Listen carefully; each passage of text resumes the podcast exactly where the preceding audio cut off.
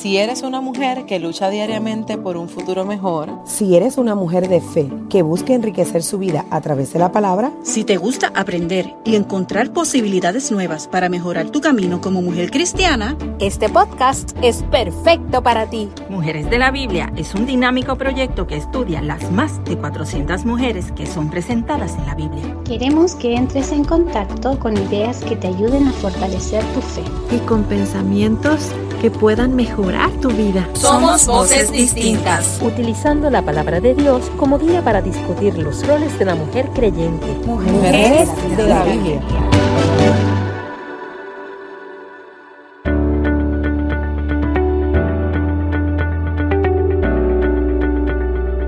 Hola, no saben lo mucho que me entusiasma saber que me estás escuchando. Ya verás que estos minutitos serán de gran bendición para ti. Yo soy Keishla Rolón, vivo en la tierra de gigantes Carolina, Puerto Rico. Soy una profesional del campo de las comunicaciones. Soy hija, hermana mayor y la madre adoptante de un hermoso perrito rescatado que se llama Toby. Tengo distrofia muscular y utilizo una silla de ruedas para llegar a donde quiero. Así que digo que mi vida marcha sobre ruedas, literalmente.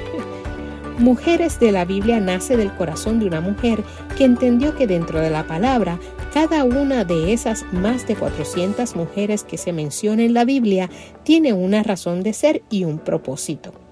Cuando por primera vez participé del grupo que se reúne por Zoom los primeros y últimos jueves de cada mes, yo dije, ¡Wow! Este proyecto que inició la pastora Yanilet es poderoso. Así que como mi familia me enseñó una cultura de servicio, rápido me ofrecí a colaborar y aquí estoy hablando contigo. Y es que Dios ha incluido en la Biblia historias de las mujeres y las menciona con el propósito de que aprendamos de ellas. Amén.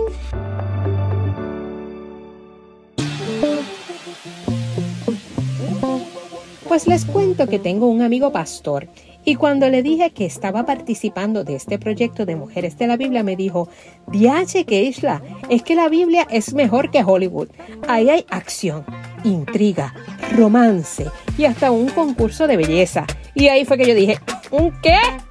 Él me respondió, sí, la historia de Esther y eso fue suficiente para que comenzara a estudiar su historia y a pedirle al Dios de misericordia que me iluminara para poder desarrollar este importante personaje de la Biblia. Así que hoy conocerás a Esther desde la perspectiva de la prudencia. Esther es uno de los dos libros con nombre de mujer que posee el Viejo Testamento. Y fíjate qué interesante que en sus capítulos se menciona su nombre más que ningún otro nombre de mujer en la Biblia. Pero sin embargo, nunca, nunca en el libro de Esther menciona el nombre de Dios. Su nombre hebreo es Hadassah, que se deriva de Ishtar, que es la diosa babilonia del amor. El término persa de su nombre significa estrella o brillo. Esther era judía, sus padres vivían en Susa, capital de Persia, lo que implica que vivía en un lugar con creencias diferentes a las de ella, pues en Persia eran politeístas. Esther fue adoptada por su primo Mardoqueo, un oficial del palacio del rey Asuero, y dice la palabra en el capítulo 2, verso 7 de su libro, que Esther era bella, y que Mardoqueo la quería y trataba como a una hija. Por su parte, el rey Asuero era bien vanidoso y le gustaba presumir sus riquezas. Reporta la palabra que hizo una fiesta con la gente más poderosa y Basti, su esposa y reina, hizo lo propio con las mujeres. Asuero mandó a llamar a su reina Basti para presumir su belleza con los invitados y ella se negó a hacerlo. Con mucho coraje, se podrán imaginar, Asuero la destituye. Sus asesores le dicen que no debería estar solo y que debería buscarse una nueva reina. Pero no cualquiera, tenía que ser la mujer más hermosa. El rey acoge el consejo y manda a buscar a las mujeres vírgenes más bonitas de todo su reino para competir por la oportunidad de ser la nueva reina. Muchos pensarán, ya qué cool un concurso de belleza cualquier fulana podría convertirse en reina. ¡Wow! Pero realmente la orden del rey era muy triste. No se podían negar a ir a donde el rey, y si se negaban podían morir. Se convertirían en esclavas sexuales del rey y si el rey no las encontraba de su agrado, las desechaba y obviamente no podían ni casarse ni tener descendencia. Como muchas otras jóvenes, Esther fue llevada al harén del rey. Pero antes, Mardoqueo le dice, Esther, no le digas a nadie que eres judía y hago otro alto para decirte. Dios nos dota con las herramientas que necesitamos para cumplir nuestro propósito. Así que igualmente dotó a Esther con su belleza y su personalidad. Ella llegó al palacio y rápidamente se dispuso a trabajar en su propósito. Pasó su tiempo según ordenó el rey, bañándose seis meses en aceites de mirra, seis meses con perfume y ungüentos, e hizo sus dietas especiales y sus rituales de belleza. Entonces dice el capítulo 2 de Esther, verso 17. Y el rey amó a Esther más que a todas las otras mujeres, y halló en ella gracia y benevolencia delante de él más que todas las demás vírgenes. O sea, Esther ganó el concurso y se convirtió en reina. La cosa es que un día Mardoqueo descifró y delató una trama de asesinato contra el rey Asuero. Pero en lugar de honrar al judío, el rey elevó a su cortesano Amán a la más alta posición entre los nobles. Con esta posición, todo el mundo debía prestarle reverencias a Amán. Cuando Mardoqueo se negó a inclinarse ante Amán, este se enfadó e ingenió una trampa para eliminar a todos los judíos. Asuero, engañado por Amán, le dice en el capítulo 3, verso 11, puedes quedarte con tu dinero y haz con esa gente lo que te parezca, refiriéndose a los judíos. Literalmente el rey le había dado permiso a Amán de matar a todos los judíos sin saber que su reina Esther era una de ellos. Mardoqueo, que visitaba el palacio a diario, instruyó a Esther que apelara directamente al rey por su gente. Esther, asustada, le dice a Mardoqueo que no podía hacer eso porque la ley decía que cualquier hombre o mujer que se acercara al rey sin haber sido convocado sería condenado a muerte. Pero ¿qué le dice Mardoqueo? Cuando Mardoqueo recibió el mensaje de Esther, le mandó esta respuesta. No te vas a salvar solo porque estás en el palacio. Si no te atreves a hablar en momentos como este, la liberación de los judíos vendrá de otra parte, pero tú y toda tu familia morirán. Yo creo que has llegado a ser reina para ayudar a tu pueblo en estos momentos. Uf. En respuesta, Esther pide oración y ayuno. Ella no se precipitó, ella pidió intervención de los suyos. Cuando nos enfrentamos con circunstancias difíciles, a veces es mejor buscar ayuda como lo hizo Esther, pero no de cualquiera. Ella pidió ayuda a sus hermanos de fe.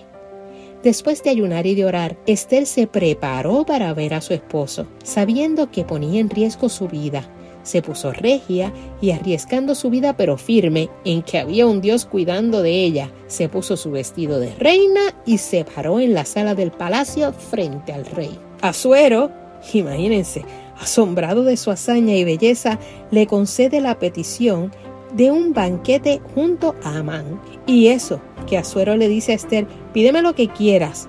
Ella fue prudente y no se precipitó y espero. Porque es que Esther tenía una estrategia, ella tenía un plan.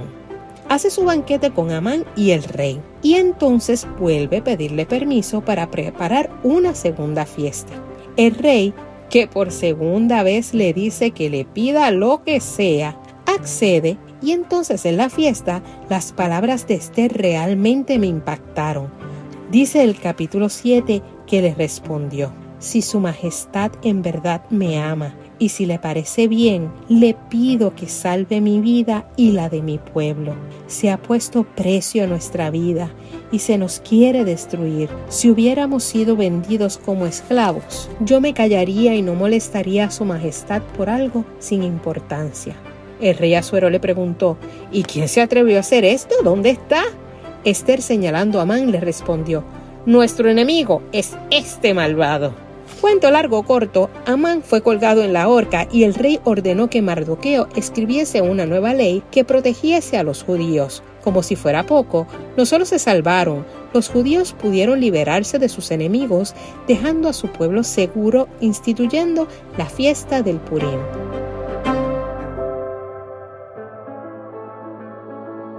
Comparto contigo las cosas que reflexioné sobre la historia de Esther y me gustaría que pensaras qué significa este poderoso mensaje en tu vida y en la forma en que estás actuando. Número 1. Quiero que sepas que tus circunstancias de vida pueden cambiar. Lo que eres hoy no determina quién podrás ser en un futuro. Esther era una mujer huérfana, pobre, en un lugar con creencias distintas a las de ella, pero Dios la transformó en reina y a pesar de todo, ella se mantuvo fiel a su fe y en silencio. Número 2. No podemos olvidar de dónde nos ha sacado Dios. No importa cuál sea tu crisis, tu problema, tu proceso, Dios puede sacarte de ahí y darte una vida nueva. ¿Te acuerdas cuando orabas por eso que ahora hoy gozas? Pues recuerda, Siempre Dios tiene la capacidad de sacarnos de donde estamos y colocarnos en un lugar mejor. Número 3. Dios siempre está presente aunque no lo veamos. Recuerden que les dije que el nombre de Dios no se menciona ni una vez en el libro de Esther. Sin embargo, es obvio que fue Dios quien la protegió cuando quedó huérfana, cuando compitió por ser reina, cuando se paró sin ser llamada ante el rey y cuando el rey revoca la condena de muerte a su pueblo. Así que aunque no puedas verlo, Dios está obrando en ti. Número 4. Esther me hizo reflexionar en la importancia de buscar revelación divina en tiempos de dificultad. Ella estaba asustada, ella no sabía qué hacer y su respuesta fue hacer ayuno y oración. Olvidemos el orgullo. Date cuenta que necesitas de Dios. Número 5 y la más que me sacude como mujer. Es que Esther fue prudente. Y la prudencia se define como actuar o hablar con cuidado, ser cautelosa para evitar posibles daños, dificultades o herir los sentimientos de los demás. ¡Ay, Santo Padre! Qué difícil, ¿verdad? Esther sabía que ella tenía unas cualidades y unos talentos que la habían puesto en un lugar de privilegio delante del rey. Pero eso no se convirtió en un acto de vanidad o de orgullo. Ella puso esas cualidades en favor de la salvación de su pueblo y lo hizo con prudencia, con paciencia y con sabiduría. Muchas de nosotras somos impulsivas Reaccionamos rápidamente ante algo sin detenernos a poner nuestras decisiones en manos de Dios. No le consultamos, no hacemos oración, no le pedimos ayuda. A veces no somos prudentes en nuestras relaciones de pareja, nos dejamos influenciar por personas que no comparten nuestra fe o simplemente nos dejamos influenciar por el orgullo. Y usted no está escuchándome por casualidad. Usted está hoy donde está porque existe un propósito en ello. Igual que Esther. Así que hoy te invito a ser prudente en tus acciones, a seleccionar con cuidado tus palabras, a buscar ayuda en la oración y en la Biblia, que es el manual perfecto. Te invito a ser obediente dentro de los procesos de Dios, a ser estratega y a trazar esos planes de acción con la fe de que Dios puede iluminarte. Te invito a ser paciente, a esperar el tiempo correcto para actuar y finalmente, que tal y como lo hizo Esther, cuando se vistió de reina y se paró con gallardía frente a su esposo, te invito a no olvidar jamás lo mucho que vales. Ahí está esta historia es hermosa y te aseguro que de igual forma vas a poder aprender mucho desde nuestras plataformas de Mujeres de la Biblia. Así que búscanos en Instagram y en Facebook como Mujeres de la Biblia PR. Y si te gustó este podcast, compártelo con alguien. Quizás escuche lo que necesita escuchar. Te envío un abrazo virtual con la esperanza de que nuevamente nos volveremos a encontrar en el amor de Dios. Bendiciones.